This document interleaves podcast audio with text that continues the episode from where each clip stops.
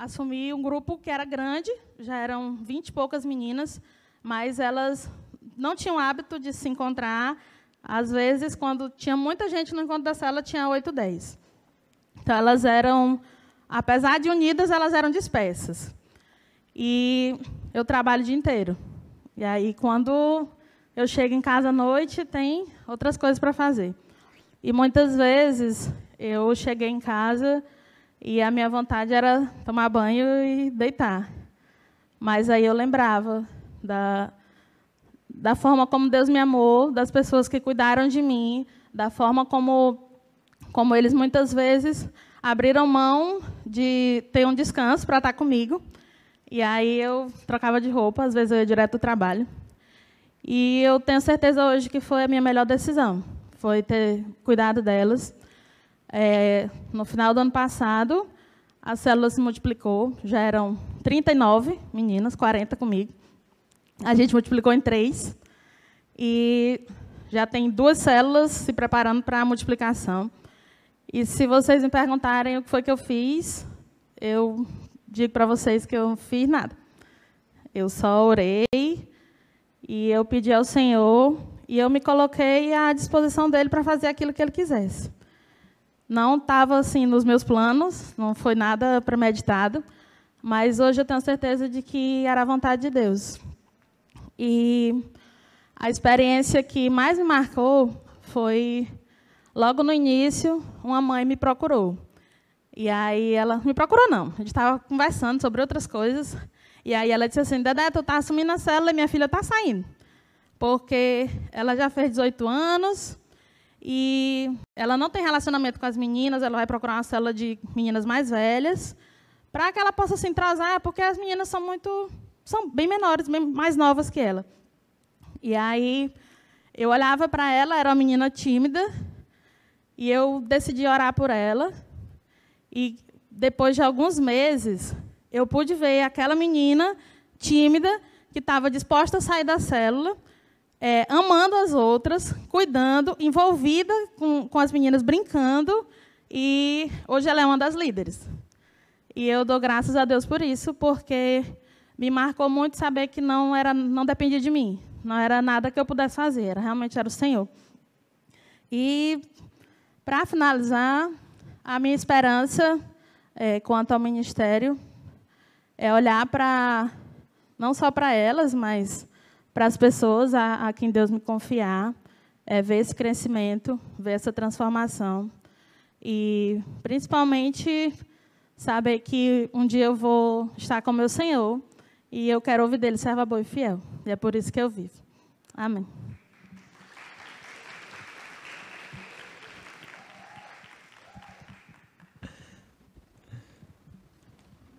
Que bênção, não é? Pessoas comuns eu sei que alguns vão dizer assim, mas a Dedé não é comum. uma pessoa dessa que faz esse monte de coisa não é comum. Mas ela é uma pessoa comum. Pessoa como você, como eu, e que simplesmente decidiu servir. E hoje está colhendo os frutos de ver que, que, na verdade, quem faz a obra é o Senhor. Eu queria falar para você, começar a conversar com você, ah, nesse primeiro momento, sobre o perfil de liderança que a gente pensa para a igreja. Eu não estou imaginando que é um perfil que nós já tenhamos, nem mesmo dos líderes que já são líderes. Talvez o líder vai ver esse perfil e vai dizer, cara, esse aí é o que eu quero ser. Eu vou sonhar ser esse negócio aí. E você que não é líder ainda, então comece a trabalhar teu coração para pensar em ter esse perfil. O perfil tese de liderança, eu botei esse nome, não vai encontrar em canto nenhum. Eu espero que preste, espero, espero que ajude a, a que você entenda ah, e, e, ajude a gravar na sua cabeça, porque de fato é um perfil precioso, está nas Escrituras. Eu quero que você abra a palavra do Senhor em Atos, capítulo 6, no versículo 3. Em Atos, capítulo 6, versículo 3. E por que, que esse texto? Por que, que eu escolhi esse texto? Porque esse texto mostra a igreja embrionária, a igreja lá no começo. E nós não estamos falando de uma liderança, de um perfil de liderança muito exigente porque esse perfil de liderança, esse perfil de liderança, ele é ah, dado não, esperado não de pastores, ele é esperado de crentes comuns.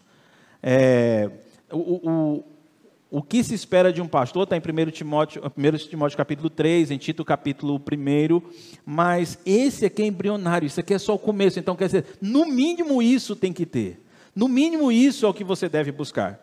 E o texto diz: Irmãos, escolham entre vocês sete homens de bom testemunho, cheio do espírito e de sabedoria. Passaremos a ele essas tarefas. Eu queria que você sublinhasse na sua Bíblia essas três palavras: testemunho, espírito e sabedoria. Testemunho, espírito e sabedoria. A, a ideia, a, agora descrevendo um pouco mais e, e detalhando um pouco mais o que seria isso, a ideia do testemunho é que outras pessoas possam ver a você como referência de um coração preparado, de alguém que se aproxima para servir as pessoas e de alguém que influencia as pessoas pela palavra. Eu acho que essas você deve ter percebido três expressões que nós já usamos aqui na igreja alguma vez nos treinamentos. Mas a nossa expectativa é que as pessoas da sua célula olhem para você e digam assim: puxa, aquele irmão é o irmão que tem um coração preparado para servir não é uma pessoa que serve porque quer que as pessoas prestem atenção nelas, não é uma pessoa que serve reclamando, mas ele gosta de servir, tem prazer em servir. A segunda coisa é que é alguém que se aproxima, é alguém que está junto, vê alguém com necessidade e chega, chega junto, e alguém que influencia. Essa é a ideia de, de ter um testemunho, ter esse testemunho dos irmãos. A segunda ideia é que você seja alguém cheio do Espírito Santo. E assim eu entendo alguém que o Espírito domina as suas decisões. Você não vai tomar decisões sem estar certo de que o Espírito está guiando você naquela decisão. E as suas ações, tanto na sua vida quanto no seu ministério, serão guiadas por este Espírito. O bom é saber que esse Espírito já está à sua disposição. Não é uma coisa que você tem que correr atrás disso. O Espírito já está em você, ele só está esperando a hora que você vai dizer: Senhor, eu quero que o Senhor me guie. E ele vai trazer à memória as coisas que você já estudou da palavra de Deus e vai guiar você. A terceira característica é sabedoria, que eram os três requisitos que eram, que eram pensados ah, para alguém que, que assumiria a posição de um diácono lá na igreja do começo. A ideia é que a sua mente viva uma transformação. Prestem atenção, eu usei esse termo de propósito. A ideia é que a sua mente viva uma transformação, uma transformação constante.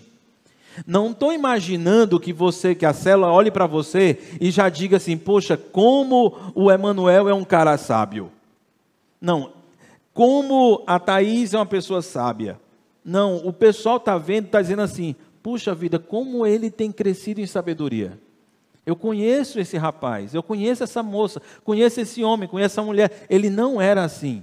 Ele era uma pessoa precipitada, ele tomava decisões egoístas, ele seguia seus próprios interesses, mas ele está mudando, a sua mente está sendo transformada e ele está se transformando numa pessoa cada vez mais sábia.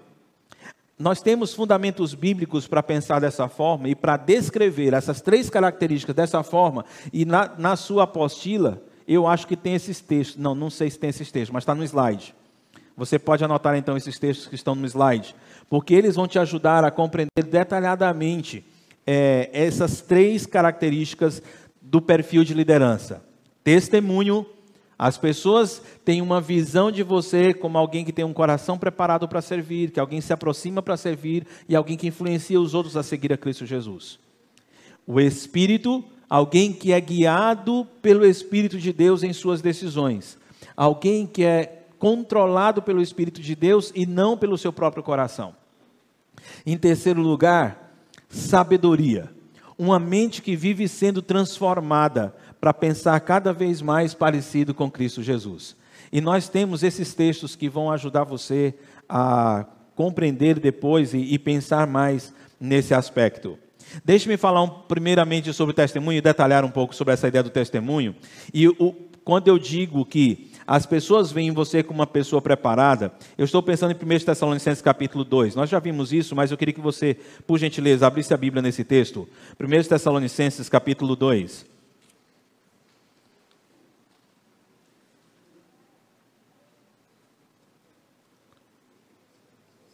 Capítulo 2, o versículo de 1 a 6. O apóstolo Paulo diz: Irmãos, vocês mesmos sabem que a visita que lhes fizemos não foi inútil Apesar de termos sido maltratados e insultados em Filipos, como vocês sabem, com a ajuda do nosso Deus tivemos coragem de anunciar o Evangelho. Percebe? O apóstolo Paulo, ele está sendo maltratado, ele está sendo insultado, ele não vai dizer assim, eu desisto. Ele não vai dizer, esquece, eu não vou continuar fazendo esse negócio aí. Eu não estou aqui para ser maltratado, eu não estou aqui para apanhar. Eu estou aqui para que as pessoas reconheçam o que eu estou fazendo. Paulo não pensou assim. Ele, na verdade, passou tudo isso, e a, na preocupação de, a preocupação dele nessa hora era que Deus o ajudasse a ter coragem de continuar anunciando o Evangelho, mesmo em meio a muita luta. E aí, a segunda preocupação dele, quanto a ter um coração preparado, no versículo 3, quando ele diz: A nossa exortação não tem origem no erro, nem em motivos impuros, nem tem intenção de enganá-los. Ao contrário, como homens aprovados por Deus para nos confiar o Evangelho, e, e a preocupação dele, você percebe aqui, não era ser aprovado pelas pessoas, ele queria ser aprovado por Deus. E qual era a preocupação dele na hora de dizer assim: Eu quero ser aprovado por Deus? A preocupação dele era falar o Evangelho.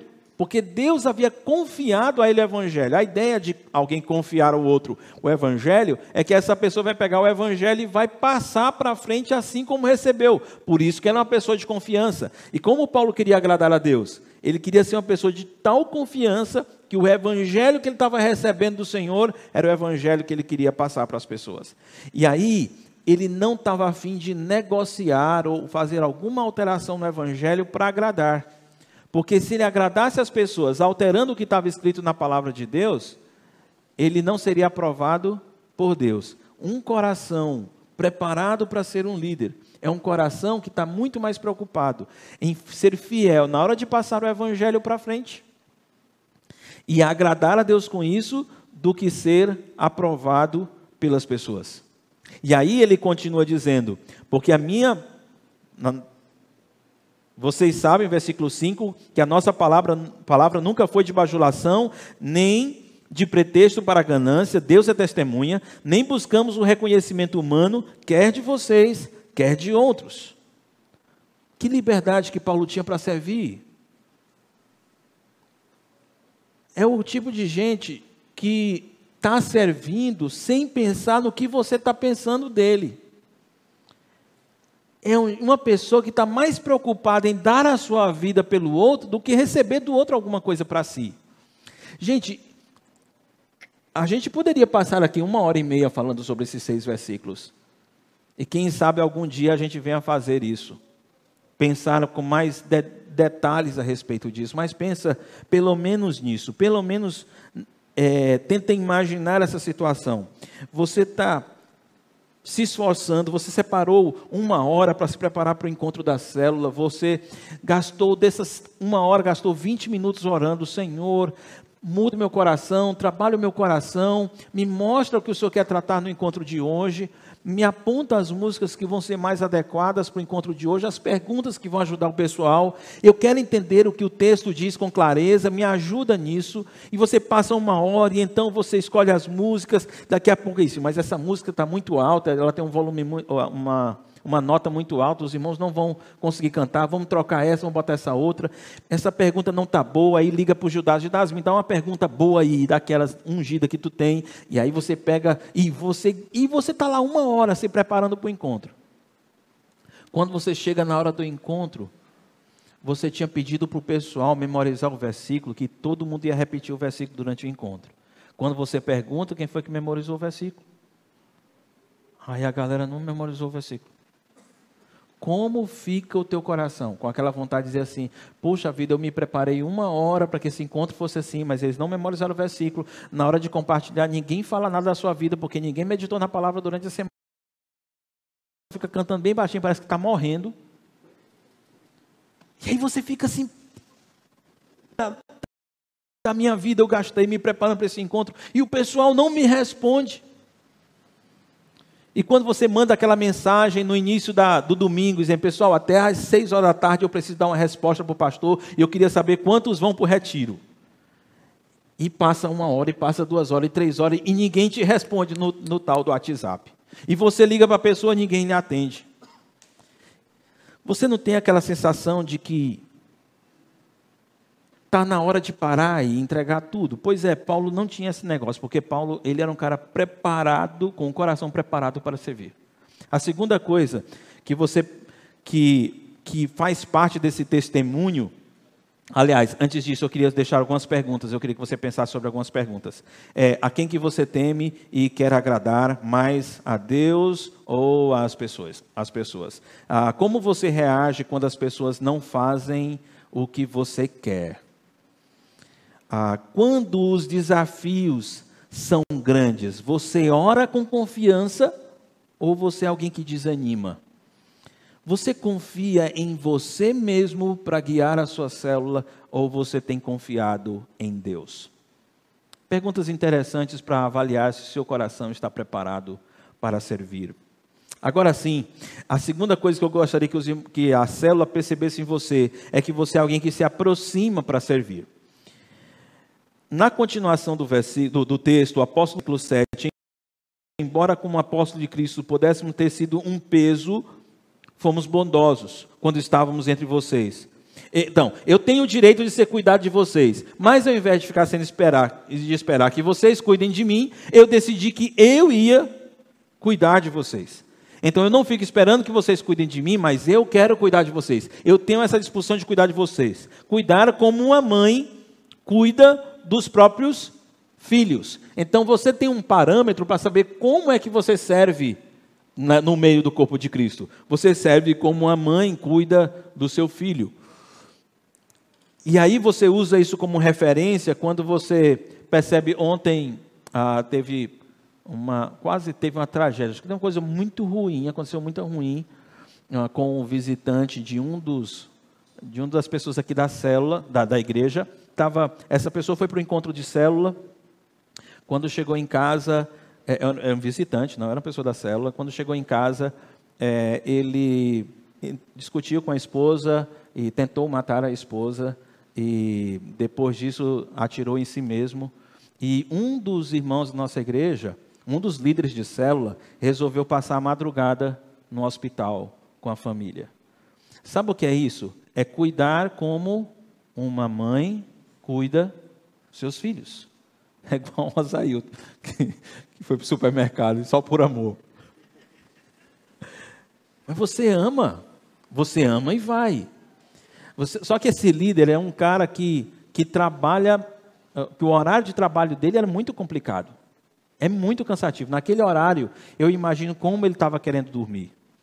Como o corpo dele deveria estar pedindo para ele dormir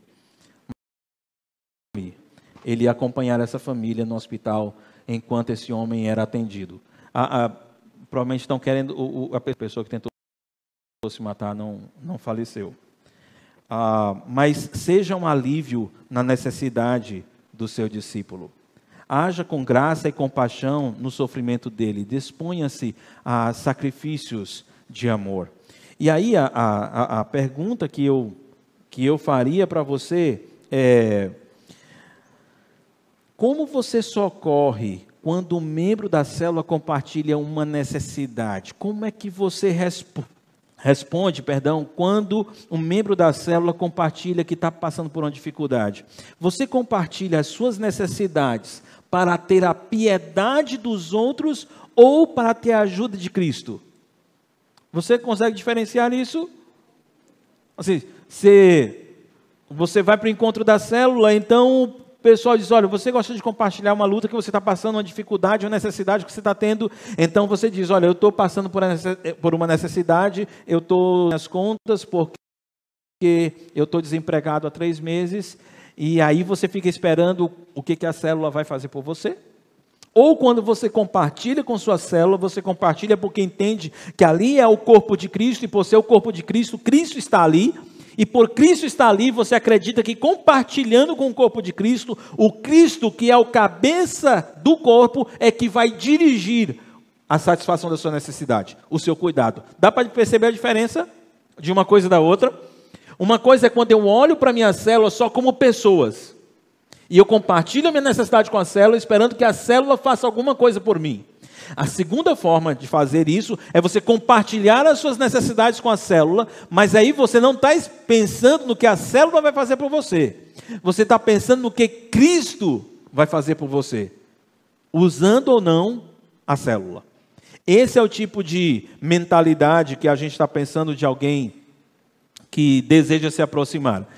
Por que eu estou dizendo isso? Por que você tem que pensar isso? Porque se você é alguém cujo coração deseja ser pelas pessoas, provavelmente você vai ter dificuldade de ter um coração que serve e que cuida dos outros. Qual é o preço que você está disposto a pagar para socorrer os seus irmãos? Qual o tamanho do preço que você está disposto a pagar para socorrer os seus irmãos? Realmente você é alguém que tem compaixão pelos seus irmãos? Você se compadece à ideia de fazer o seu coração queimar por causa do seu irmão? Você é alguém que pensa assim? Tá, a minha expectativa é que as pessoas da célula olhem para você e percebam que você é uma pessoa assim. A terceira ideia é que você seja, se torne uma pessoa influente.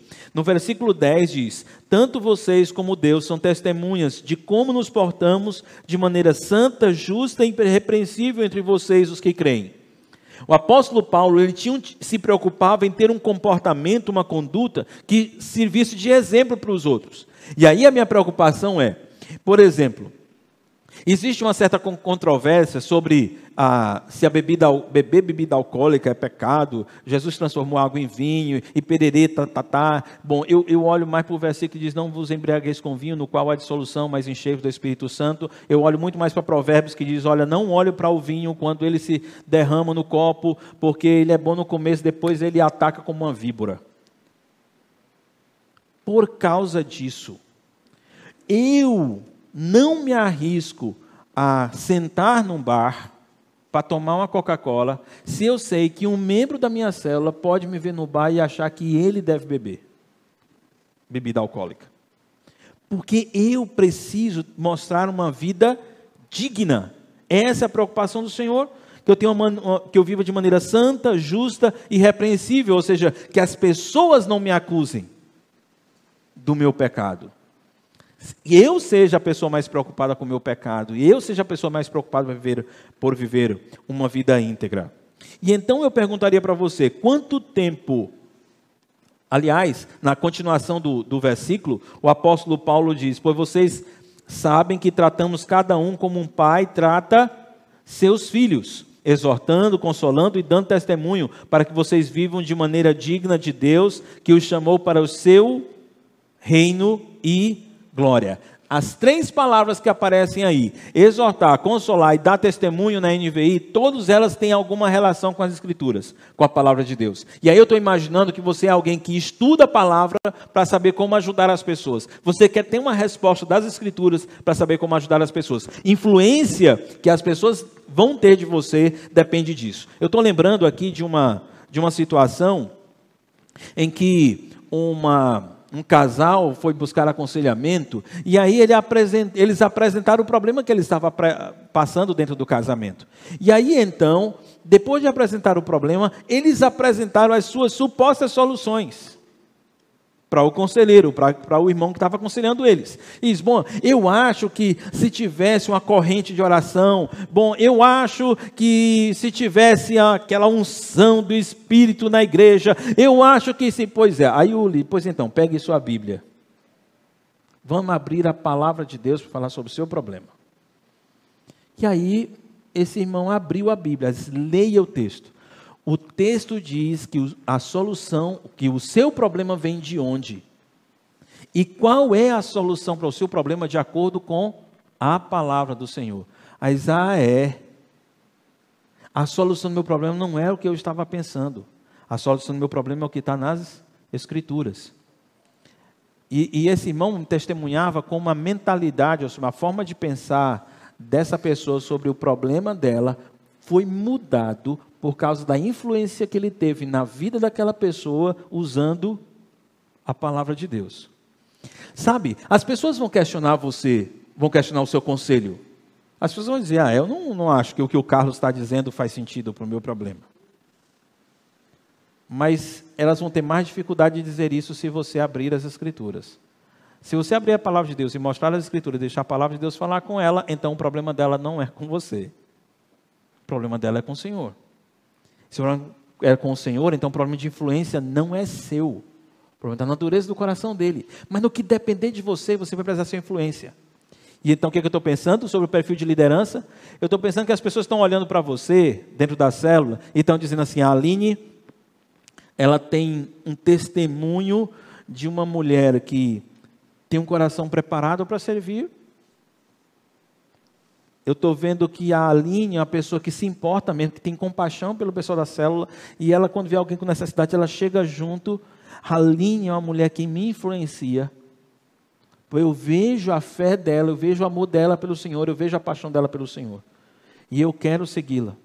E eu quero fazer como ela faz. Quando você enxerga uma pessoa com esse testemunho dentro da célula, então você está dizendo: essa é uma pessoa que talvez será o futuro líder dentro da nossa igreja, e inclusive dentro dessa célula. Isso é testemunho, mas o texto, e aí eu vou passar, é, é, vou um pouquinho mais rápido. O texto ele fala não só de testemunho, mas também ele fala do, de ser cheio do Espírito de Deus. A ideia de ser cheio do, cheio do, do Espírito de Deus é, é a ideia de dominar, de ser dominado pelo Espírito nas suas decisões. Vai para Atos capítulo 6, volta em Atos capítulo 6, no versículo 8. Atos capítulo 6, eu estou tendo que, por causa do tempo, me adiantar aqui nos slides. Mas em Atos capítulo 6, no versículo 8, em diante, diz Estevão, falando dele, era um homem cheio da graça e do poder de Deus, maravilhas e sinais, realizava grandes maravilhas e sinais entre, os, entre o povo.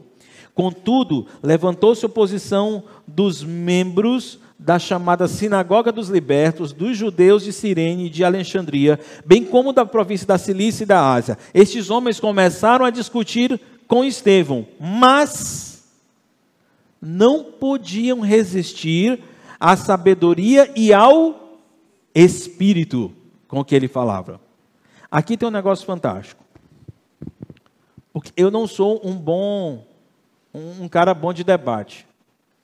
Se você está precisando de alguém que faça debate com outros, provavelmente você vai procurar um cara que seja mais provocativo do que eu. Eu sou alguém que alguém vai falar algo, eu vou pensar um bocado antes de responder o que ele está dizendo. E para debate, ninguém gosta de gente assim.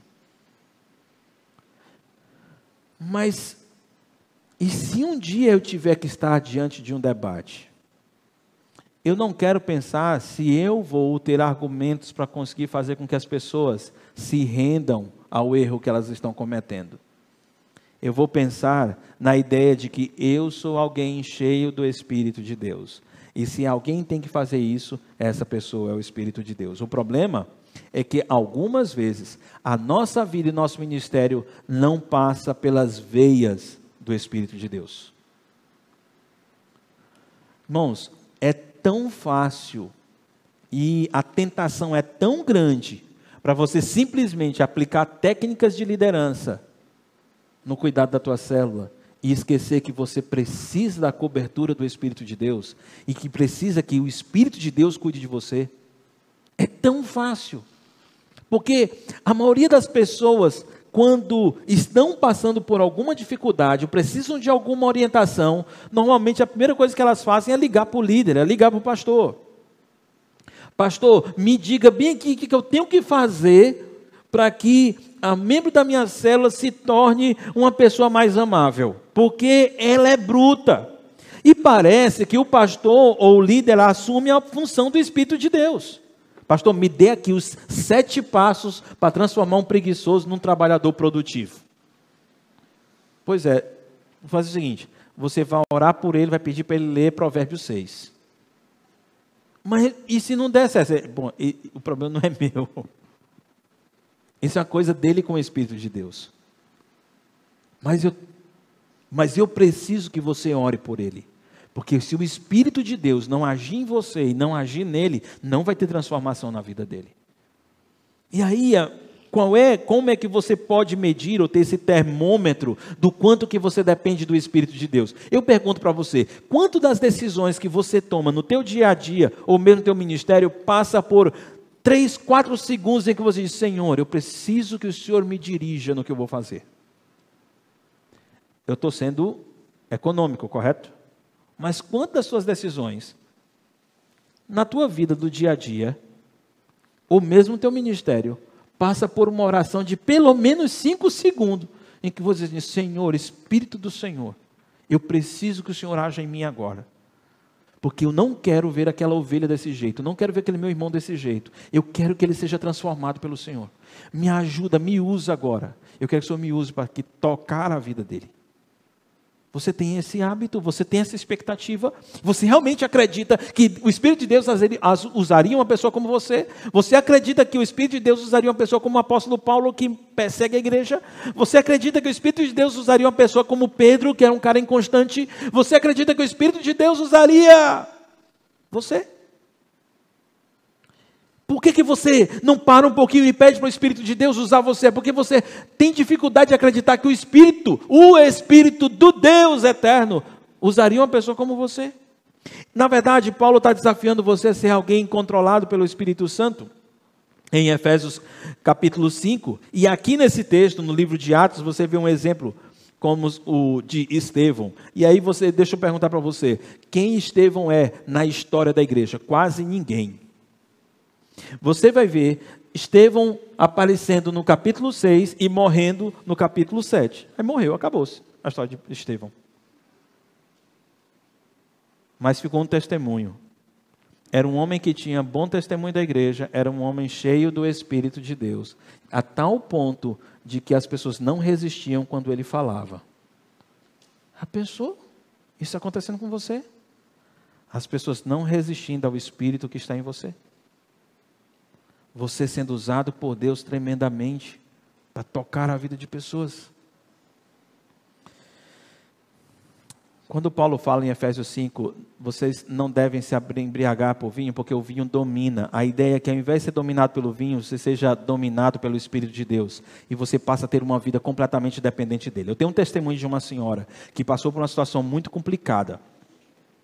E a, ela vai contar esse testemunho para você mas eu quero que você perceba ah, o que é a vida de alguém. O que, o que aconteceu com essa pessoa, eu não quero que aconteça com você, obviamente. A experiência que ela passou, eu não quero que você passe por ela. Mas eu gostaria muito que numa situação muito dura e muito difícil, você demonstrasse ser alguém cheio do Espírito de Deus. Ah, o momento em que essa senhora descreve que mataram o marido dela por causa da fé, porque ele era um pastor. E que ela decide perdoar aquelas pessoas por causa do que Cristo fez por elas, por ela. Ela é tomada por aquilo que eu digo ser um coração cheio do Espírito de Deus. Irmãos, isso na prática é, só é possível quando você sai da teoria daquilo que você ensina aqui no púlpito, por exemplo, para viver essas coisas no dia a dia. Isso é resultado de pessoas que acordam pela manhã e separam talvez uma hora para estar diante do Senhor e esperar que o Espírito do Senhor enche o seu coração para que ele possa passar um dia cheio do Espírito do Senhor. Eu estou entendendo que isso não é uma coisa que vai acontecer se você tem 10 minutos, 15 minutos e você eventualmente tem um tempo com Deus. Eu estou imaginando que você faz isso com muito mais é, frequência. Porque as perguntas que estão aí na sua frente são perguntas próprias de pessoas que são desafiadas a mudarem o seu estilo de vida religioso para se transformar em alguém em que tem paixão por Cristo Jesus. Você precisa realmente se perguntar se é isso que você tem por Ele. Você precisa se, pergun se perguntar se sua oração demonstra amor pelo Senhor e uma dependência real do Senhor na sua vida. Você precisa se perguntar se as suas ações expressam paixão, amor e temor a Deus.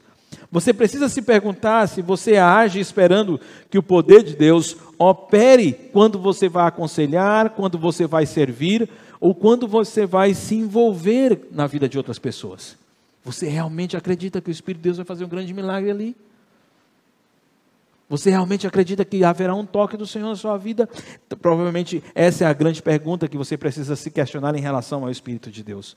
Portanto, pensa, o que, que o pessoal precisa ver em alguém que eu estou pensando para ser um líder? Os membros, a igreja, precisa enxergar na pessoa que eu estou pensando que será um líder, uma pessoa que tem um testemunho de que um coração de um coração que é preparado para servir, um coração que se aproxima para servir e um coração que é influente na vida das pessoas. Em segundo lugar, vai pensar em que, seja, em, em que seja alguém que seja cheio do Espírito de Deus. Em terceiro e último lugar, vai pensar em alguém que seja sábio. E aí eu estou pensando em uma pessoa preocupada em não tomar decisões do jeito que os homens tomam porque ele quer tomar uma decisão segundo a sabedoria de Deus. Em Atos 6, 9 e 10, do mesmo Estevão, diz que as pessoas não resistiam, eh, não conseguiam resistir, não somente ao espírito que havia nele, mas na própria sabedoria que havia em Estevão. E aqui é importante notar que a maneira como Estevão agiu mostra que ele confiava na sabedoria que havia em Deus. Deixa eu explicar isso melhor. Quando você está na situação, você acredita que você não pode fazer empréstimo. Vamos imaginar que seja, seja seu caso. Deixa eu pensar numa coisa mais comum. Você acredita, crê que não se pode mentir. De jeito nenhum você mentiria, porque você sabe que a palavra diz que você não pode mentir. Só que você está passando por uma situação que é muito complicada e a pressão que você está sofrendo é muito grande. Nessa hora, a tua convicção de que não pode mentir começa a ficar minada e você começa a considerar a possibilidade de que talvez seja legal você mentir.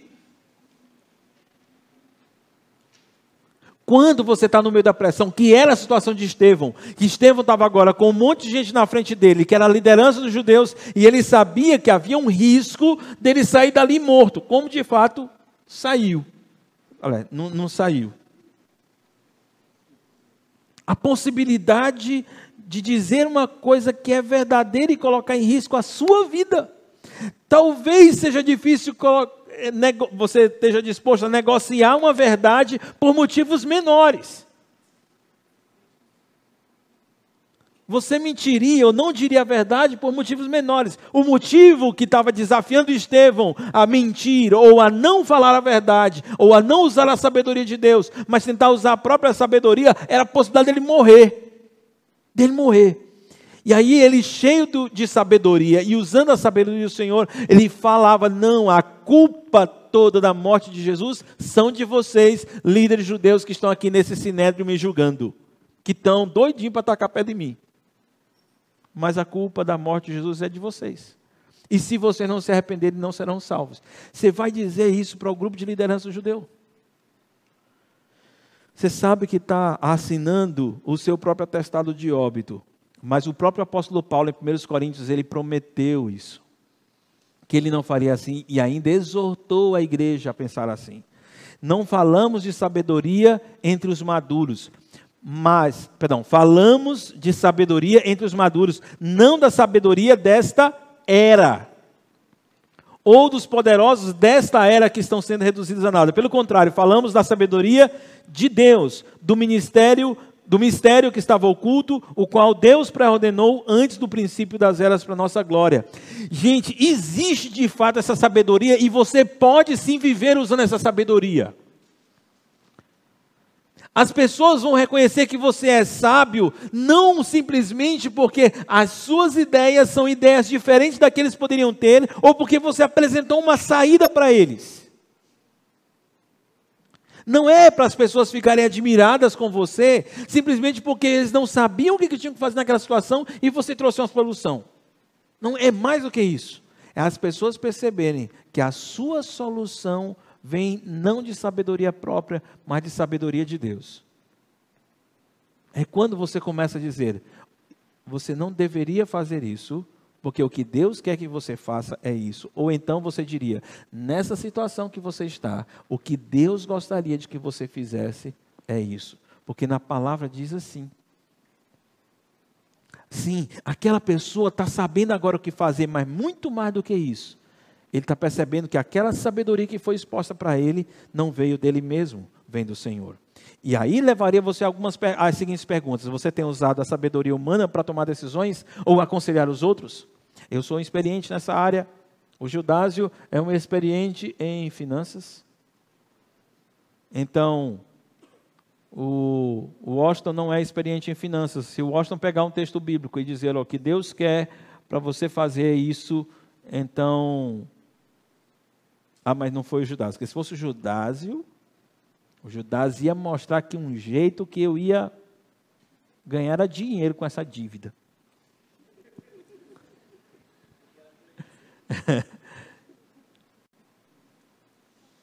Não, não, é, é, é, a sabedoria de Deus, né, Nária? É a sabedoria de Deus. O que o Washington fez foi abrir a palavra de Deus e não, o que Deus está esperando que você faça agora é isso. Simples assim. É essa sabedoria que nós desejamos que as pessoas vejam em cada um dos líderes da igreja. O que seu tempo de estudo e meditação na palavra fala sobre o tipo de sabedoria que você tem.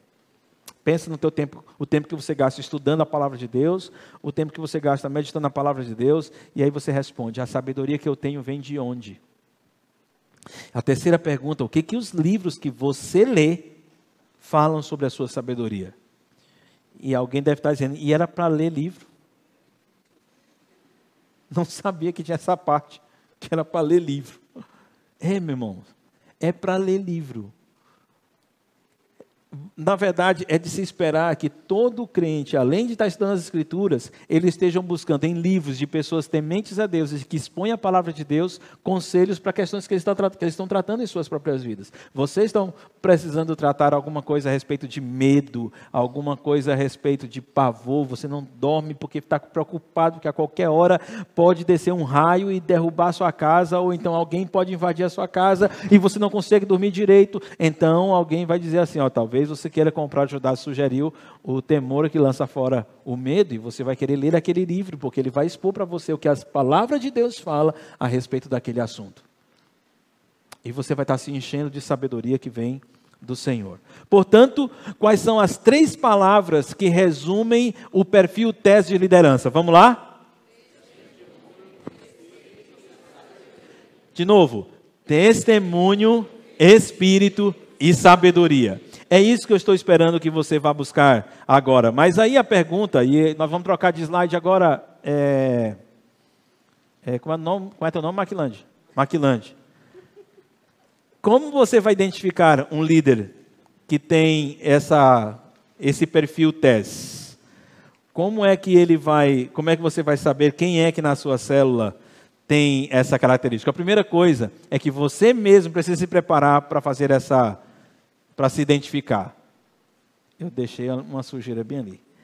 É, você mesmo precisa se treinar, melhorar o seu faro, para você perceber quais são as pessoas em que você vai investir para serem futuros líderes. Identificar que eles estão no caminho de um perfil de liderança do padrão testemunho, espírito e sabedoria. Primeira coisa, procure vigiando em oração, pois afinal de contas é Deus quem escolhe as pessoas. Esse negócio mágico que está acontecendo na tua célula.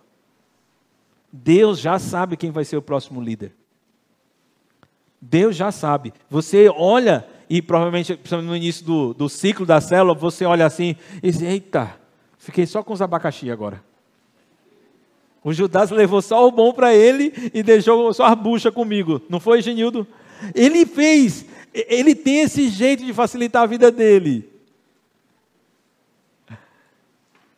Daqui não sai, desse mato não sai coelho. O detalhe é que quem está escolhendo os líderes, quem está escolhendo esses líderes não é você. Antes de você, Deus escolheu essas pessoas. E Deus já sabe quem é. A questão é você aperfeiçoar o seu faro para você indicar, para você perceber que líder é esse que ele está preparando lá dentro? E a primeira coisa, gaste tempo com oração. Eu não consigo imaginar que alguém não tenha uma, uma, uma vida íntima com o Senhor, vai ter segurança que está sendo guiado pelo Senhor. Ele pode até ter uma certa confiança de que ele está no rumo, porque ele está usando certos princípios que ele aprendeu com a palavra de Deus ou com o caminhar diário. A experiência de liderança o fez crer nisso. Mas deixa eu fazer uma pergunta para você que é experiente na escolha de líderes. Eu não estou falando pouca gente experiente na escolha de líderes. Mas pensa você, você escolheria o apóstolo Paulo, aliás, o Saulo? O cara está detonando você, está detonando a igreja. Se você for na frente dele, ele vai matar você. Você escolheria ele. Você diria que o Espírito de Deus, ou que o próprio Deus, estava escolhendo aquele homem para ser o apóstolo dos gentios. Não, você teria certa dificuldade. Tem coisa, gente, que você sabe qual é o perfil, você sabe o teste direitinho. Testemunho, espírito e sabedoria. Você sabe o que, que tem que olhar na vida do cara para saber se ele vai ser líder. Mas sabe, tem horas que o Espírito dizia assim: vai naquele cara ali. E que você não vai entender exatamente por que ele está escolhendo aquele cara. Mas a tua vida de oração é tal que você começa a identificar certas direções que o Espírito manda para você. Você vai me dizer que foi uma orientação clara para Abraão: sai da tua terra e vai para a terra que eu ainda vou te mostrar? Não, obviamente que não foi. Há certas coisas que você vai, o Espírito de Deus vai apontar para você, você vai seguir nessa direção e você não sabe exatamente porque está indo nela. Eu devo dizer que a maioria das vezes que eu tomei decisão de escolha dos líderes, eles seguiam um certo padrão. Ele deveria ser assim, assim, assim, assado. E quando eu vi uma pessoa assim, assim, assim, assado, eu dizia: esse aí pode ser um líder.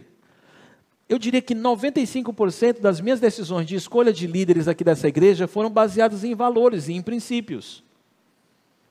Mas você deve saber que uma parte desses que eu escolhi não são mais líderes apesar de ter ficado tão claro para mim que eles tinham cara de líder.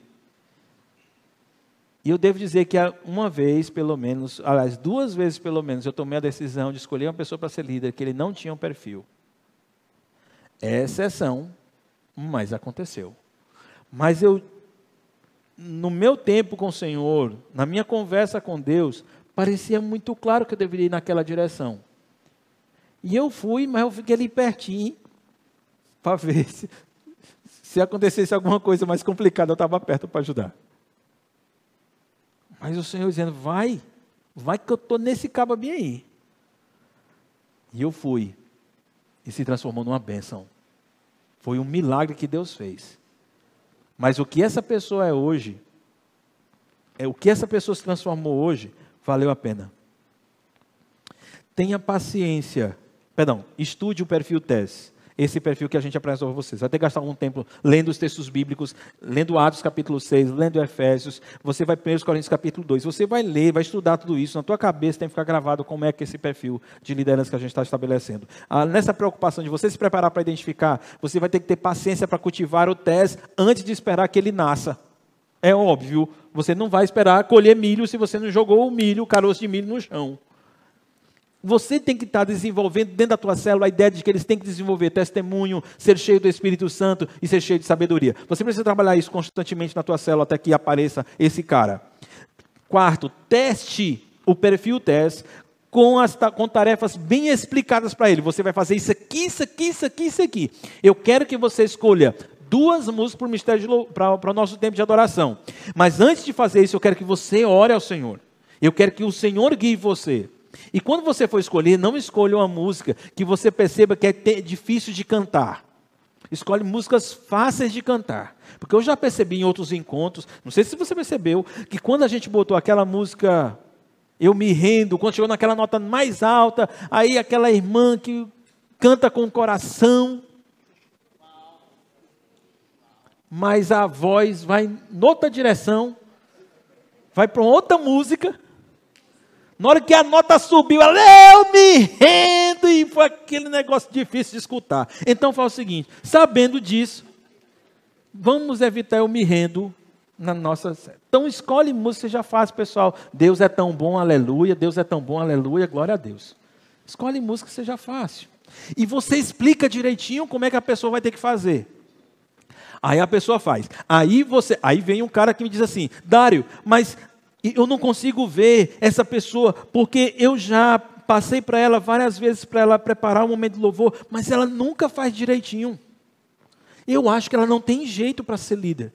Aí você pergunta, mas você já parou para sentar com essa pessoa e explicar para ela exatamente como ela deveria fazer?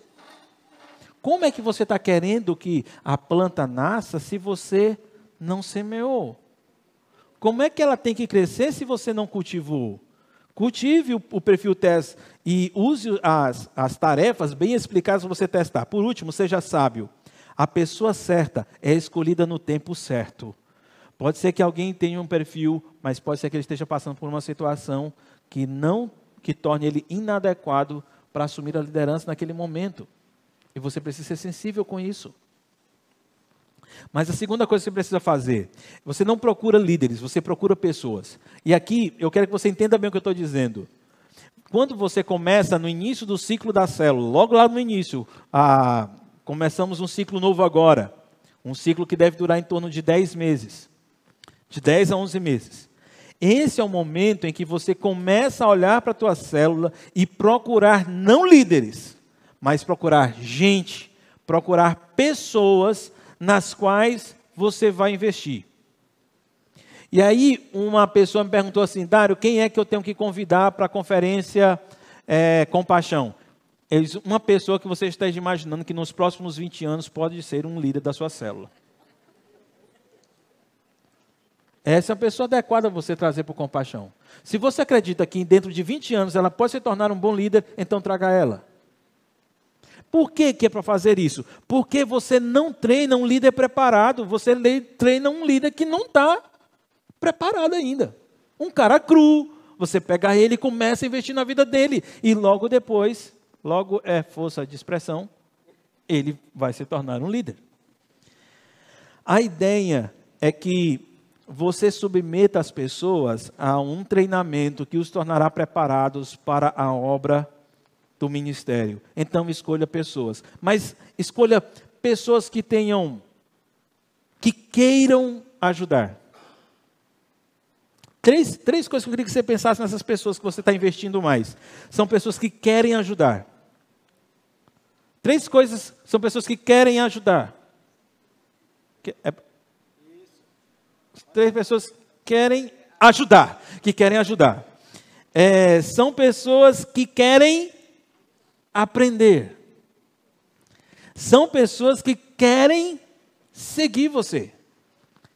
Então, evidentemente que você vai perder algum tempo se tá, você está lidando com uma pessoa que não gosta de servir. Ela precisa gostar de servir. Você está perdendo algum tempo. Eu estou pensando naquela pessoa que sempre que você marca alguma coisa e pede para ela fazer coisa, alguma coisa para ajudar, ela não tem tempo, ela está muito ocupada, ela não está afim. Então, não, por que, que você vai investir agora na vida dela? Vai investir na vida dela depois. Mas pense em alguém que não sabe como fazer, mas está disposta a aprender. E depois, você pense em alguém que, na hora que você diz, olha, eu eu estava querendo que vocês fossem comer pizza comigo, eles vão comer pizza com você, principalmente se você pagar. Você deve evitar os obstáculos. Convida esse pessoal lá para a garagem se você tiver tempo para esperar a comida. Estou brincando, eu não sei se tem alguém aqui que é da família do pessoal da garagem. Aconteceu uma vez só. Aconteceu uma vez só com eles. Isso aqui está no YouTube. Aconteceu só uma vez. Nas outras vezes eles têm um horário legal. Eles apresentam uma vez. Tem que tomar cuidado com essas coisas. pois é, aumenta a responsabilidade quando vai para a net. Então, procure alguém que queira ajudar, alguém que queira aprender e alguém que queira seguir você. Terceiro, não procure líderes, procure auxiliares para você. Isso aqui é fantástico. Paulo, ele estava passando é, na cidade de Listra e lá vivia um discípulo chamado Timóteo. A mãe dele era judia, o pai dele era grego. E os irmãos de Listra e Icônio davam eu vou repetir de novo, é aquela parte que vocês concluem a frase que eu vou dizer. Tá bom? Está aqui na frente do. Na frente, eu vou falar e vocês terminam. Então, era uma pessoa que os irmãos de Listra e Icônio davam bom testemunho dele. Então, Paulo já tinha uma das coisas do teste, ele percebeu no Timóteo. Ele disse: Timóteo, eu queria chamar você para ser pastor. Foi isso que ele fez? Não. Timóteo, eu queria chamar você para caminhar comigo. Eu vou precisar da sua ajuda. Eu comecei um ciclo de célula fora de tempo, né? uma célula nascida fora de tempo, agora no mês de outubro. E depois de duas, três semanas, avaliando o perfil de cada um dos membros da célula. Gabriel, tu tem que usar óculos, Gabriel. Rapaz. Três, depois de três semanas é, que eu estava. É, que a gente teve encontros, eu fui conversando com o pessoal, eu percebi o que, que cada um conseguia fazer com uma certa facilidade. Então eu cheguei para o Sano, eu disse, Sano, eu queria que você organizasse a lista de membros, ou de oicós da nossa célula. Entre em contato com todos os membros da célula e verifica duas ou três pessoas de cada um e você vai dizer, olha, eu quero que você ore é, e para que Deus mostre para você duas ou três pessoas que você vai querer levar a Cristo até o final de 2020. E você vai, vai ligar para essas pessoas e você vai anotar. E você vai pedir para essas pessoas falarem um pouco a respeito dessas duas ou três pessoas. Vai, cada membro vai falar um pouco para você sobre essas duas ou três pessoas. E você vai fazer um resuminho de cada uma dessas pessoas. Feito isso, tu vai colocar no grupo da, da nossa célula o nome do membro, os três amigos dele e uma característica de cada um dos três pelas quais nós devemos orar. Vai, você vai colocar, é uma pessoa muito resistente ao Evangelho, é uma pessoa que está muito próximo de tomar uma decisão, é uma pessoa que está sofrendo com um casamento. Coloca algum detalhe a respeito dessa pessoa. E aí você vai colocar lá no grupo da célula para que a gente possa orar por ele. Aí eu falei com a esposa dele, disse, olha, eu queria que você ficasse responsável pela tesouraria da nossa célula. Então, cada encontro eu queria que você levasse uma caixinha, a gente vai colocar algum dinheiro lá, e sempre que aparecer alguma necessidade na igreja, você avisa para mim, pastor, a gente pode aplicar aquele dinheiro para ajudar aquele irmão lá, aquele irmão outro. E aí você, eu dando ok, você arrocha, você já passa o dinheiro para ele. Você mantém um controle do que entrou, do que saiu, e você avisa sempre na célula o quanto que entrou e com o que foi gasto. Você avisa lá no grupo. Legal? Legal. E aí eu chamei o, o, o, o Diego de Diego, tu vai ficar, ficar responsável por organizar os encontros. Definir a, a, casa, o dia, o local, ver o lanche direitinho, saber se o dono da casa tem condições de arrumar o lanche ou se a gente vai ter que fazer a vaquinha. Tu vai ficar responsável por isso. Renata, tu vai ficar responsável pelos aniversariantes. E assim, aliás, não, aniversariante foi Aragão. Você vai fazer um churrasco em cada aniversário que tiver. Você vai ser responsável por isso. Aragão e Sara, eles têm esse negócio de coisa social. Eles querem fazer a festa. O que se puder fazer festa com Aragão, eu disse, pois então, a festa da cela é tu. Tu e Sara que vai fazer. E assim eu fui distribuindo. Porque eu não sei ainda quem vai ser líder dessa célula. Mas no exercício dessas coisas, dessas tarefas, eu vou começar a verificar o perfil TES dessa pessoa. Portanto, primeira coisa que você tem que fazer, distribua responsabilidades entre os irmãos da célula e comece a avaliar. Explique cada uma dessas responsabilidades. Gaste tempo explicando para as pessoas a tarefa que elas vão ter que fazer. Muito cuidado para você não passar tarefas sem a devida explicação, porque se eles não fizerem bem feito, a culpa não é deles. Observe o cumprimento dessas tarefas. Você vai verificar se a pessoa se dedicou a fazer, se ele procurou dar o melhor de si. Você vai conversar com ele depois em relação às tarefas. Como é que você está em relação a essa tarefa? Está indo legal? Você está se sentindo bem com ela? Você tem percebido Deus usar você? Você tem sentido útil? Você tem conseguido fazer isso com paixão por Cristo Jesus? Converse sobre a tarefa e observe como é que ela está fazendo. Você consegue enxergar essa frasezinha bem pequenininha, com a letra pequenininha que está bem no rodapé? Vamos ler juntos. Somente gra...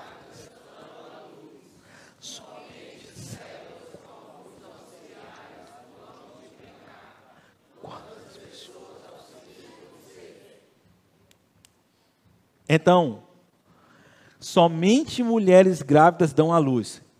Ah, uma salva de palmas para esse conhecimento que você está tendo nessa tarde. As mulheres que pariram estavam grávidas. Você diga para as pessoas lá fora que você aprendeu isso na conferência, tá bom? Se sua célula não está grávida, se não tem uns óvulos espirituais, se não tem uns, uns coisas, negócio na barriga da célula, isso não vai crescer e depois de nove meses transformar-se num bebê novo, numa célula nova. Porque como é que você quer parir o um menino se você não está grávida? Então, como é que você pensa que, como é que você reclama, Senhor, cadê os líderes, se você não vive nomeando as pessoas para auxiliar você no seu ministério? Encha de gente. Chame quanto mais pessoas vocês puderem chamar para ajudar você no ministério. E comece a fazer com que eles exerçam papel de pastoreio dentro da célula. Você não tem que visitar, peça para que eles visitem. Você não tem que fazer os contatos, lembra dos oito hábitos? Você não tem que ligar? Por que você não pede para eles ligarem? Olha, eu quero que você, toda quinta-feira à noite, você ligue para esse, esse, esse irmão e eu queria que você procurasse saber essas quatro coisas dele. E você passa quatro coisas que você quer saber sobre aquele irmão. Ele vai ligar, vai conversar com a pessoa, vai querer saber quais são as quatro coisas e depois vai te passar um relatório. Mas olha, eu falei com fulano, fulano, fulano, fulano, e ele me disse que dá assim, assim, assim, assado, que ele está precisando disso, disso, disso disso. Beleza. Ele está precisando de quê? Está precisando disso. Então, vai lá e resolve conversa com os irmãos da célula. Teve um irmão que me ligou. Eu estava preparando esses slides. Na hora estava preparando os últimos, o último slide da última, de amanhã de manhã. E aí ele me ligou, pastor, eu estou hospedando umas pessoas, mas eu não tenho ventilador. O senhor poderia me ajudar? Irmãos, eu posso. Eu posso tentar providenciar um ventilador, mas me diga-se, numa igreja de 650 pessoas, não tem mais gente que pode resolver isso. Mas sabe, não é o ventilador do pastor. E depois, se o pastor falar, irmãos, estamos precisando de um ventilador, vai aparecer uns 10 ventilador. Agora, se for eu, aí irmãozinho, é só porque eu estou preparando um treinamento que eu vou dar amanhã. Aliás, é, ele falou comigo ontem, que eu vou dar amanhã. Então eu vou fazer o seguinte: eu vou recomendar que você fale com fulano, com fulano, você entre no grupo tal e no grupo tal e você pede. Ver se alguém pode te ajudar com o ventilador. Eu estava em um dos grupos que ele colocou, irmão, estou precisando de ventilador. Outro irmão disse, eu posso te arrumar. Resolveu. Olha, e ele está todo feliz que tem um ventilador para receber os irmãos de Cocal. Está vendo, irmãos? Como você às vezes peca por querer fazer tudo sozinho. E você não pede o pessoal da tua célula te ajudar, auxiliar você no seu ministério. Aí alguém vai me dizer aqui: "Ah, pastor, mas quem te pede o pessoal fazer as coisas e o pessoal não faz". Levanta a mão. Tem três pessoas que já passaram por isso. Ó, só tem uma pessoa que teve esse problema. Duas. Eu estou perguntando, eu estou perguntando, é se já aconteceu de você pedir para alguém fazer uma coisa para você, ajudar você em alguma coisa e essa pessoa não fez ou fez com má vontade. Alguém aqui já passou por isso? Amém, glória a Deus, várias pessoas entregando a vida para Jesus. O que acontece quando você é, faz isso, toma essa decisão e uma pessoa mostra para você desinteresse em fazer, dificuldade para fazer, você está percebendo que aquela pessoa não tem o perfil TES para liderar. Que você ainda vai ter que cultivar o TES na vida dela. Agora, se você não tivesse pedido isso, você nunca nessa vida ia fazer. Provavelmente, talvez, você ia só ser preconceituoso. Eu já olhei para a cara dele. Conheço esse tipo de gente. Eu não vou me desgastar pedindo para ele me ajudar. Eu já sei que ele não ajuda. Coroa de Jesus tu está perdendo a oportunidade de expor o problema dele. Se você pediu para ele fazer e ele não fez ou fez de mau gosto, tu tem um assunto para fazer uma visita para ele. Agora, se você nunca pediu, como você vai ajudar essa pessoa a crescer nisso? Se nunca se tornou evidente o problema que ela tinha. Então, distribua responsabilidades, explique cada uma dessas responsabilidades e observe como é que está sendo cumprido. Quarto, quarta coisa que você precisa fazer para identificar alguém com perfil teste na sua célula. Você não precisa procurar alguém que está pronto, mas também não é qualquer um. Também não é lavantei, agora pronto. Não, só tem tu, vai tu mesmo. Você precisa procurar alguém que seja comprometido com a agenda da igreja. Se você chegar assim, ó, ó tem que fazer o celebrando. Você ainda não, não participou do celebrando, então Vai ter turma agora, inclusive é verdade, vai, vai começar uma turma agora na próxima quarta-feira e outra turma no domingo. Então você já pode pedir pessoal da tua célula que não fez fazer a inscrição no Celebrando. Mas a questão é, é, precisa ser alguém comprometido com a agenda da igreja. Vai ter retiro? O cara, tô dentro. Vai ter conferência? Tô dentro. É melhor deixar ele no chão. Vai ter isso? Eu tô dentro. Eu quero estar junto. pessoal da célula, vamos fazer um, um passeio de bicicleta. Eu vou, eu vou arranjar a bicicleta. Eu vou, nem que seja naquela monarque barra circular, mas eu vou acompanhar o povo na bicicleta. Eu quero estar junto, eu quero me envolver. Segundo, uma pessoa habituada ao MDD, uma pessoa que tem o hábito de ter um momento diário com Deus. Terceiro, alguém que esteja crescendo em santidade e ministério. Quarto, alguém que esteja discipulando alguém. Essas são as pessoas, veja só, você já está no quarto momento, que é um momento em que você já passou tarefas, as, já tem gente auxiliando você em várias tarefas, mas agora você percebe que tem um deles que é comprometido com a agenda da, da igreja, ou um ou dois, habituado ao MDD, que está crescendo no ministério, que está crescendo em santidade, que está discipulando alguém, aí esse é o cara. Esse é o cara. Esses aqui eu vou cair de testa nesses dois aqui, porque eu vou multiplicar a célula no final do mês ou no final do ano e esses dois vão ser os líderes, serão os novos líderes. Porque eu já puxei lá do começo, eu vim trabalhando, trabalhando, trabalhando, trabalhando, trabalhando. Agora estou começando a perceber que está crescendo aqui. Se está crescendo aqui é porque Deus está agindo aqui. Se Deus está agindo aqui, então eu quero esses caras aqui para assumir a liderança da próxima célula. Só evite algumas coisas que são, tenha cuidado. É, com pessoas que não ajudarão você, pelo menos agora. As pessoas que estão numa situação muito extenuante. Uma pessoa que está passando por alguma crise, ele está precisando trabalhar de manhã, de tarde, de noite, porque ele fez uma dívida, ele é, conduzia as contas dele de uma forma muito irresponsável, agora quer colocar as contas em ordem, e uma das coisas que ele está fazendo é trabalhar duro. Então, talvez não seja o momento para você querer que ele assuma a liderança da célula. É alguém que acabou de ouvir da esposa que não quer continuar o casamento. Então, não é a hora de você colocar ele na liderança da célula. É uma pessoa que é dominada pelas suas emoções. É uma pessoa que, na hora que alguém trisca neles, ai, doeu, eu não, não gosto mais de você. Então, não pode ser uma pessoa que é dominado pelas suas emoções. Não pode ser pessoas com atitudes destrutivas. Tem gente que não, não abre a boca, mas na hora que abre, é para ferir a pessoa, é para ferir o outro. Os comentários durante a edificação da célula só são para dizer: olha, eu conheço gente que é assim. Ele não fala, olha, eu quero que vocês, quero que Deus trate meu coração porque eu tenho essa dificuldade. Não, mas eu conheço gente que é assim. Ah, mas tu é desse jeito porque tu não ora. É porque tu é desse jeito porque tu não lê a Bíblia. Ah, eu não concordo com esse negócio de encontro sete e meia da noite. Quem já se viu, horário de encontro de célula é sete horas. Sete e meia eu não vou.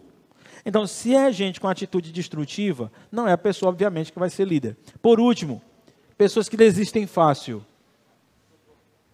Agora, perceba o que eu disse. Você evite as pessoas que não ajudarão agora. Eles são assim agora. Deus pode mudar essas pessoas sim.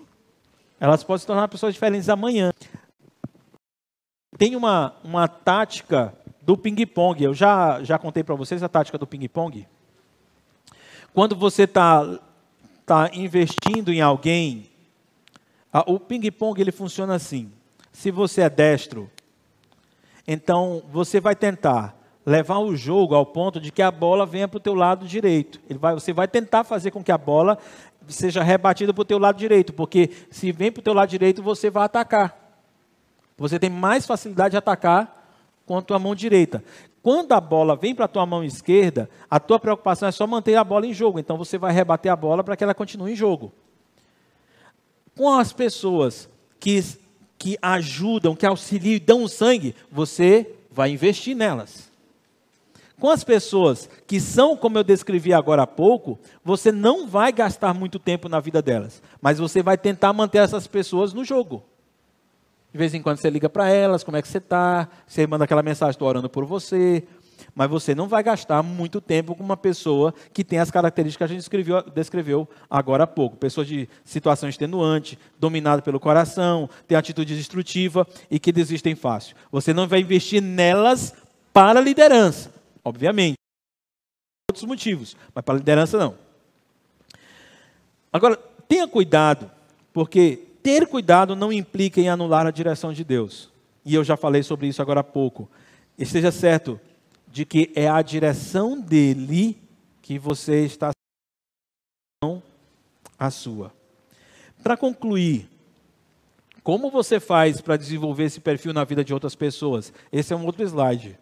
É, como você faz para desenvolver liderança ou alguém com perfil TES? E eu vou precisar só de 15 minutos para propor isso e a gente vai tomar um cafezinho.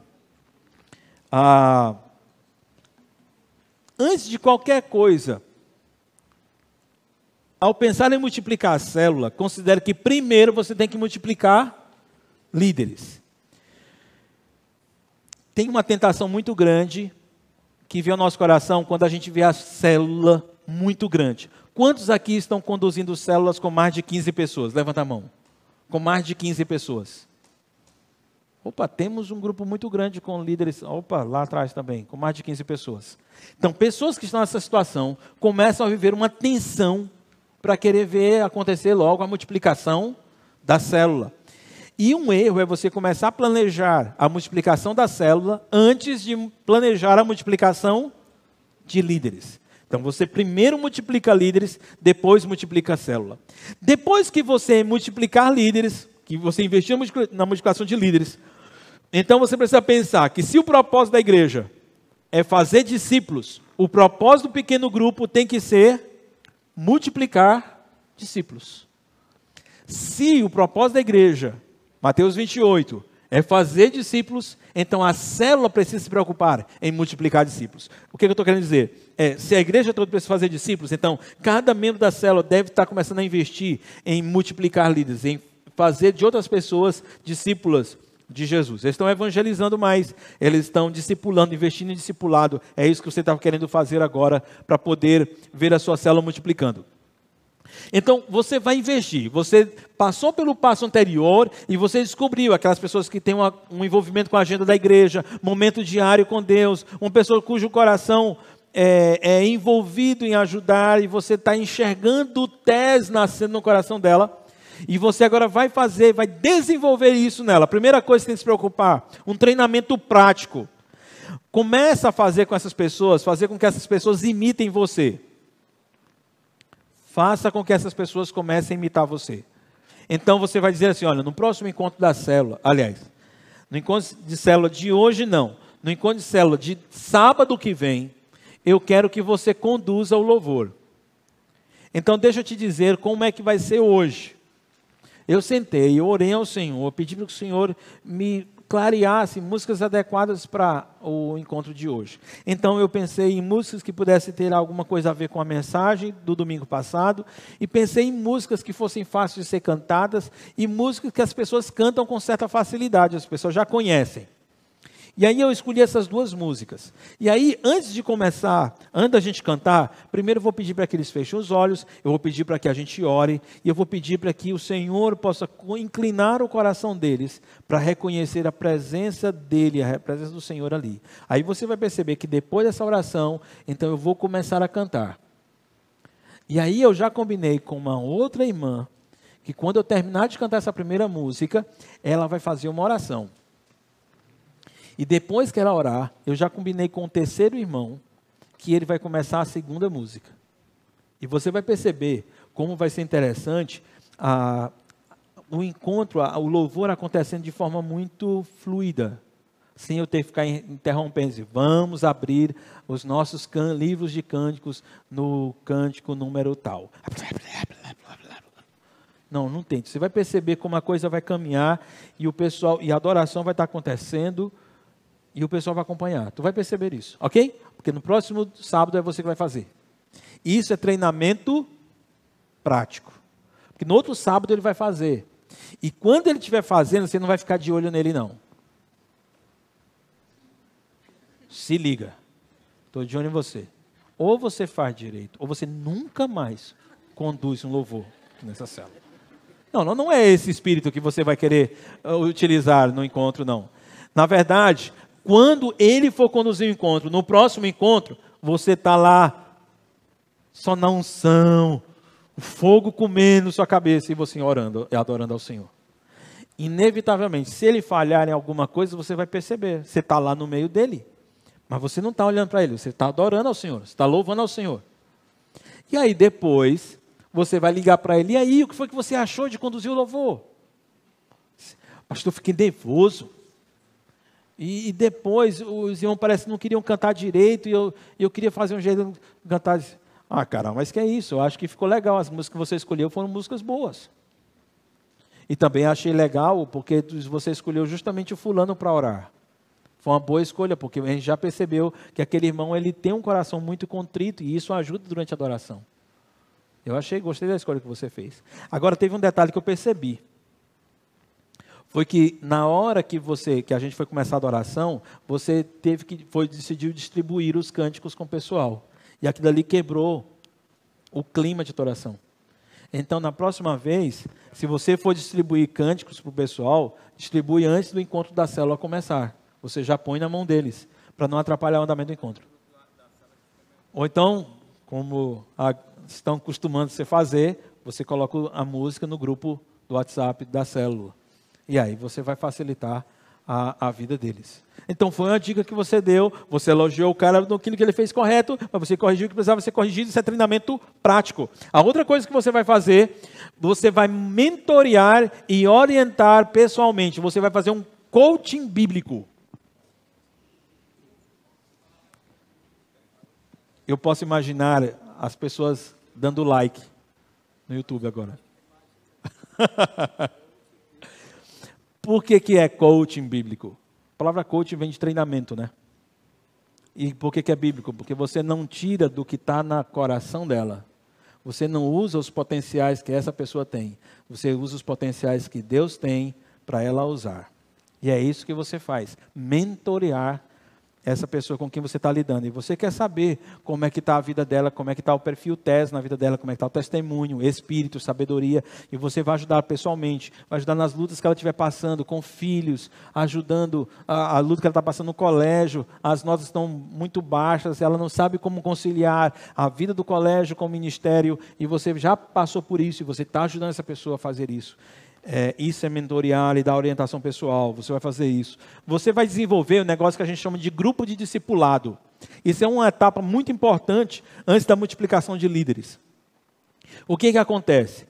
Além do encontro da célula, você não já escolheu aqueles que serão os futuros líderes, passou por todo o processo e agora você já tem na sua cabeça quem são os futuros líderes. Então, o líder vai ter um encontro discipulado a cada 15 dias com esses auxiliares que ou líderes em treinamento. Vai ter um encontro a cada 15 dias. Em um encontro, ele vai falar sobre o que ele tem planejado para a célula. E vai planejar com esse pessoal o que eles vão fazer durante um mês. Ok?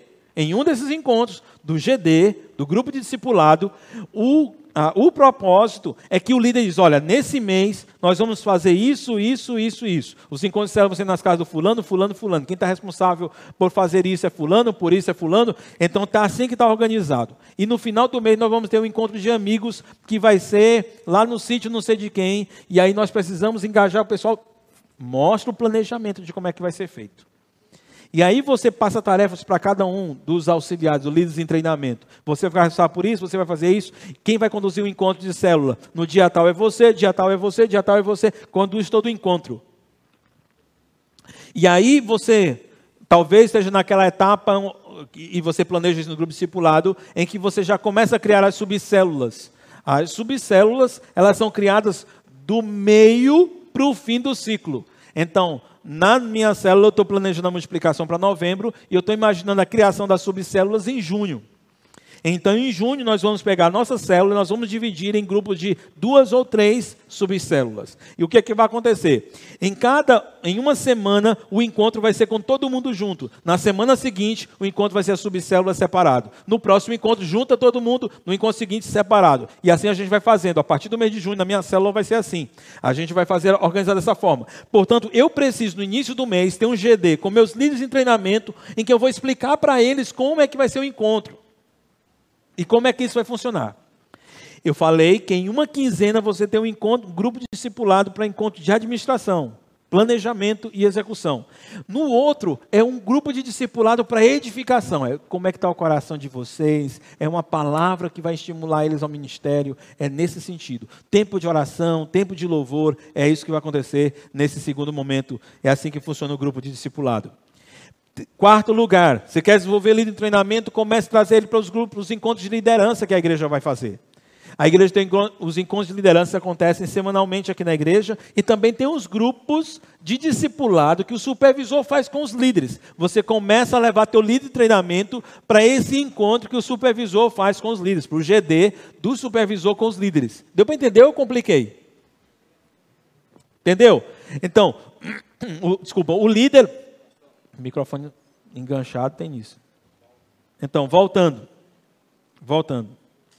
O líder, ele tem um grupo de discipulado com seus líderes em treinamento, que se reúnem a cada 15 dias. Não tem como fazer toda semana, porque isso ia superaquecer a agenda, tanto do líder como do líder em treinamento, mas a cada 15 dias. Ok. Uma das coisas que esse líder faz, uma outra coisa que esse líder faz, é pegar esses líderes em treinamento e levar para o um encontro que ele participa com o supervisor dele. Deu para entender isso? Eu estou levando meus líderes em treinamento para participar do GD com o meu supervisor. Porque eu já estou envolvendo ele na vida de liderança da igreja. E nós temos um encontro aqui na igreja com todos os líderes uma vez por mês. Esse meu líder em treinamento também está vindo para o encontro do grupo de liderança. Ok, pessoal? Deu para entender? Ok. Por último,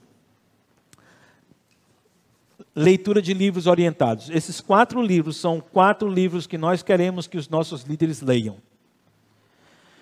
É, os, os oito hábitos do líder eficaz de pequenos grupos, transformando membros em líderes, todos eles do mesmo autor, A Trelice e a Videira, de Colin Marshall e Tony Payne, e Crescendo como Servos, que vocês receberam hoje na entrada, na hora da inscrição. Tá certo? É, esses quatro livros, queremos sugerir que você leia. E nós fizemos um plano que está na sua apostila, de como seria uma leitura light, muito light, sem forçar a barra, para dar tempo para os analfabetos, pessoal que não tem hábito de ler, a gente pensou num plano quinzenal. Em, na, só para vocês terem ideia, na primeira quinzena é para ler só a introdução do Oito Hábitos, a introdução do Transformando Membros em Líderes, a introdução do Trelice e a Videira e a introdução e o primeiro capítulo do Crescendo como Servos. São 15 dias para o cara fazer essa leitura. Gente, é uma leitura. Então, cada bichinho desse, você senta seis, sete minutos e faz a leitura dele. E eu estou pensando que esses quatro é para o cabo em 15 dias. Me diz se eu não sou um pastor bom. Eu sou um pastor muito gentil. Esse pessoal, o pessoal que tem dificuldade para ler receita de bolo. Mas nós estamos esperando que você leia esses quatro livros. E esse é o plano que nós temos para você. Irmãos, queremos muito que Deus use você. Queremos muito que Deus trate você.